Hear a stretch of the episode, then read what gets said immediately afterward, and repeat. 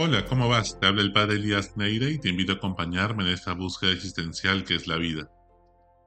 ¿Quién nunca se ha sentido solo? ¿Cuándo fue la última vez que te has sentido solo tú también? ¿Quiénes te ayudaron en ese momento a salir de la soledad?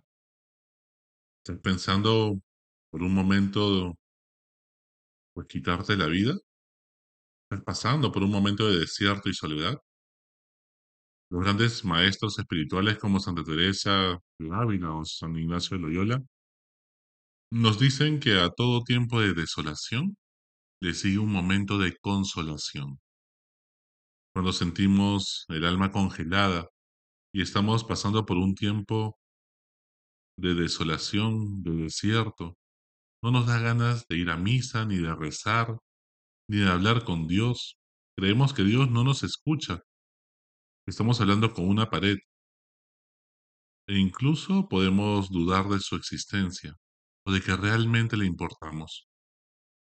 En el fondo, dudamos de que alguien realmente nos ame en esta vida y que le importemos. Podemos estar rodeados de muchas personas, pero sentirnos profundamente solos. Nos sentimos solos ante los problemas y vicisitudes de la vida. La vida pierde color y todo sabe insípido. Lo que antes nos apasionaba ya no nos motiva para nada. Pasamos la vida con cosas que nos distraigan por momentos. Una serie que estamos viendo, estar haciendo scrolling, pasando en las redes sociales diferentes reels, videos cortos, en TikTok, más que con cosas que nos hagan vibrar el corazón. Todo propósito pierde trascendencia. Todo se nos cae de las manos. En esos momentos, mantén la calma, que la noche se vuelve más oscura cuando está a punto de amanecer. Obviamente, si estás pasando por una depresión, que es una enfermedad, pues debes buscar ayuda y acudir al médico, al psiquiatra, porque los problemas de salud mental tenemos que abordarlos y trabajar sobre ellos. Pedir ayuda no es algo que se pueda volver un tabú, al contrario, todos necesitamos la ayuda en algún momento de la vida. Y ten la esperanza de que Dios no te ha abandonado y que volverá a brillar la luz del sol. Según un equipo de científicos que reunió y comparó 57 investigaciones sobre la soledad en estos últimos años de diversas partes del mundo, se dieron cuenta que el 60% de las personas entre 18 y 34 años en el Reino Unido sufrían de soledad. En las dos primeras décadas del siglo XXI, en España, más de 2 millones de adultos mayores, o sea, más de 65 años de edad, viven solos, la mayoría de ellos mujeres. Y en Estados Unidos se encontraron que el 46% de toda la población se siente sola con frecuencia. El problema de la soledad aqueja a todo el mundo. Se da en todas las culturas y latitudes. Sin duda, las estadísticas arrojan que las mujeres y los jóvenes entre 15 y 35 años son quienes más corren el riesgo de sentirse solas. No se trata de estar en una gran ciudad rodeado de muchísima gente, subido en el metropolitano, pues la sensación de soledad puede ser aún mayor cuando estamos con grandes multitudes. Sentirse solo y estar solo no es lo mismo. La soledad individual es una experiencia subjetiva. Un mito muy común entre las personas es creer que la soledad afecta solo a las personas que no han desarrollado sus habilidades socioemocionales. Y esto no es cierto. No es que afecte a las personas que le cuesta tener amigos. La soledad nos puede afectar a todos. Muchas veces en las ciudades tenemos amistades muy superficiales, así sean muchas, las redes sociales, pero que en el fondo nos sentimos profundamente solos, y no solamente solos, sino solitarios. Nadie está libre de ello. El olor social es producto de nuestro desarrollo evolutivo.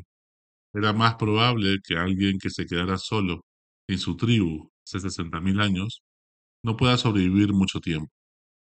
El ser humano es un ser social. Su cerebro se termina de desarrollar fuera del vientre materno. Es más, la parte prefrontal del cerebro se termina de desarrollar entre los 22 y 25 años de edad. Eso hace que el cerebro humano sea un órgano inminentemente social. El ser humano está hecho para amar y ser amado. Como le dijo Dios a Adán cuando creó a Eva, no es bueno que el hombre esté solo. Y sin duda el pecado no solamente es una ofensa a Dios y que nos hace daño a nosotros mismos, sino también como vemos en la historia de Caín y Abel, pues hace que nos enemistemos entre nosotros y que nos apartemos de los demás. Ya no creemos en el bien común. Comenzamos a pensar que el bien común es la suma de intereses particulares, como decía Hobbes. Al final terminamos construyendo grandes leviatanes, ¿no? Con estados gigantes, pero que no nos quitan esa profunda soledad que podemos sentir. Sin embargo, en el siglo XXI hemos creado también ciertos objetos para comunicarnos y sin embargo la gente se siente más sola aún.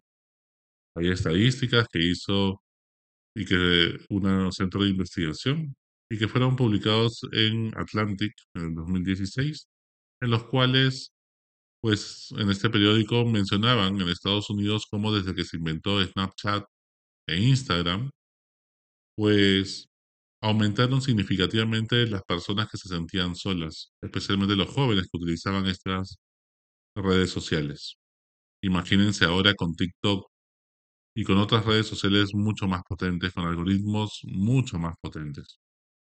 Esto producto de varias causas, ¿no? Además de ello, la cantidad de redes sociales que tenemos, los medios de comunicación que han suplido nuestros encuentros personales cara a cara. Antes, cuando éramos jóvenes, pues nos reuníamos con un grupo de amigos a jugar un, partido de básquet o de fulbito. Tenías que negociar con los demás, ponerse de acuerdo, coincidir en la misma hora. Ahora, cuando alguien quiere hacer deporte, solamente sale a correr solo. Cuando antes subíamos a la movilidad después del colegio, corrían todos a ver quién agarraba la radio y ponerse de acuerdo qué música íbamos a escuchar. Y pero ahora, pues cada uno se mete en sus propios audífonos, en su propia música, sin tener que negociar ni compartir con nadie. Todos estos implementos son cosas muy buenas, por supuesto que sí, y nos dan mayor bienestar, mayor confort, mayor comodidad, hasta cierto punto, pero también qué cosa estamos perdiendo detrás. Nos estamos deshumanizando. La tecnología lo importante es que nos ayuda a personalizar las cosas, no a deshumanizarnos, que seamos más seres humanos, ¿no? De eso se trata. Vivimos esclavos de la productividad, nos autoexplotamos para ser exitosos, entre comillas, y no tenemos ni tiempo para nada, ni siquiera para poder realmente pensar en nosotros mismos. No nos preocupamos por el otro y si preguntamos hola, ¿cómo estás? es solamente una fórmula del saludo, más que realmente nos preocupe o tengamos tiempo para escuchar cómo se siente la otra persona. Las familias, para alcanzar esa ansiada sociedad de bienestar, ahorran y tienen menos hijos. Muchas personas han mudado del campo a la ciudad para ciudades más grandes, con más oportunidades, pero con menos tiempo. Todo ello nos ha llevado a sentirnos más solos. Según el INEI, acá en el Perú, los casos de suicidio juvenil en el Perú, pues han crecido cinco veces aproximadamente en los últimos tres años. Producto también de la pandemia, ha evidenciado problemas que ya teníamos. La pandemia ha acelerado los procesos, no ha creado cosas nuevas. Los problemas de salud mental que tenemos ya estaban latentes, pero que la pandemia los ha evidenciado más. Ha sido un detonante que ha hecho de que las personas más frágiles nos sintamos pues con problemas de salud mental con cierto nivel de gravedad. En medio de toda esta situación, el domingo de hoy, que celebramos la ascensión del Señor, Jesús nos hace una promesa y nos da un mandato.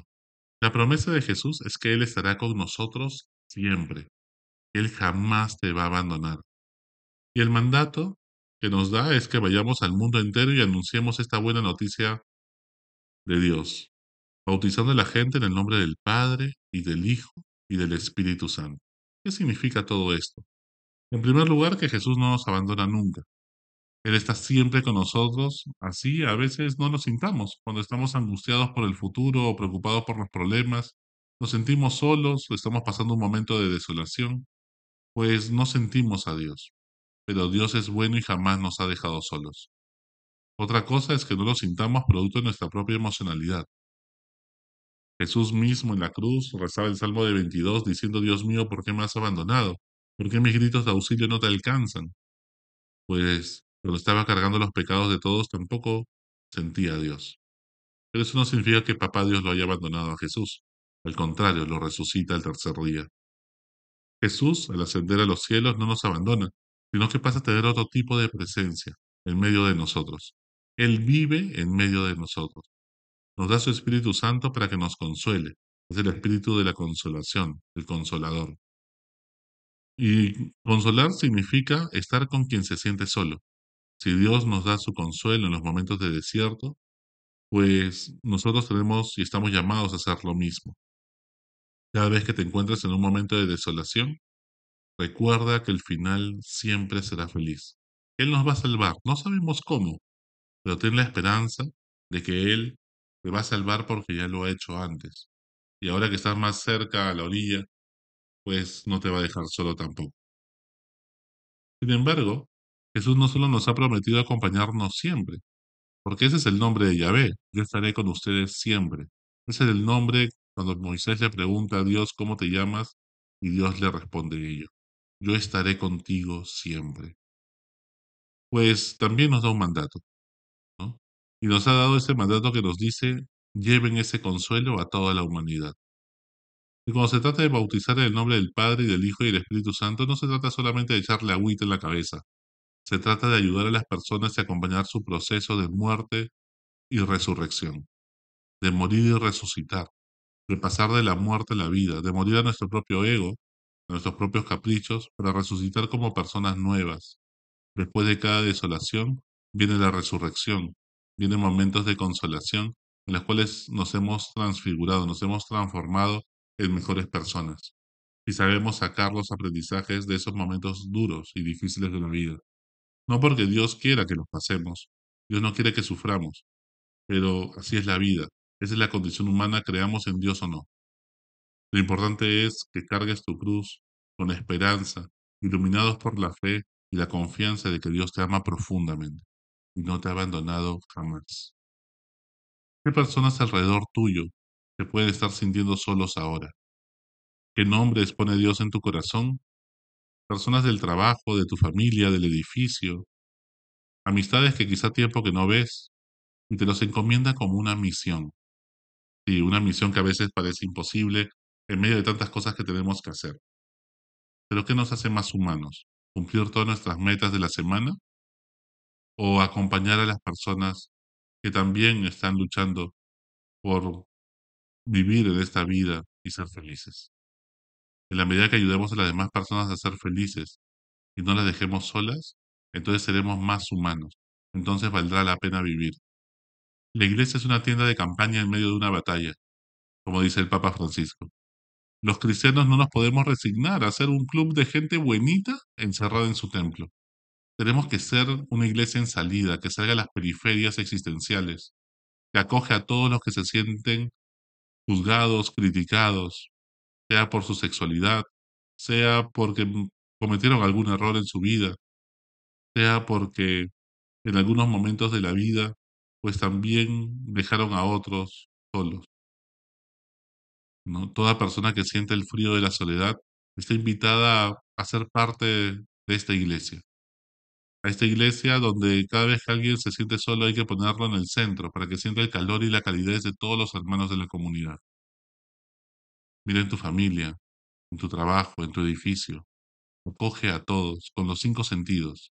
Escucha con todo tu ser a las personas que necesitan hablar y contar su historia, pues no podemos ser indiferentes ante tanta soledad que desgarra el corazón. Contacto visual con las personas. La próxima vez que saludes a alguien y le preguntes hola, ¿cómo estás?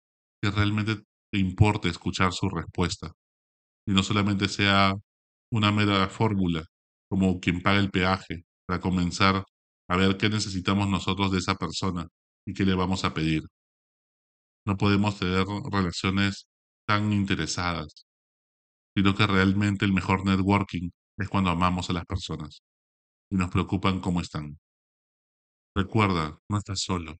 Dios no te ha abandonado para que tú salgas a buscar y abrigar a quienes se encuentran en medio del friaje. Solo déjate encontrar por Dios y tú también podrás encontrar otros corazones que palpitan al ritmo del tuyo. Hasta la próxima. Sigue buscando que Él te encontrará.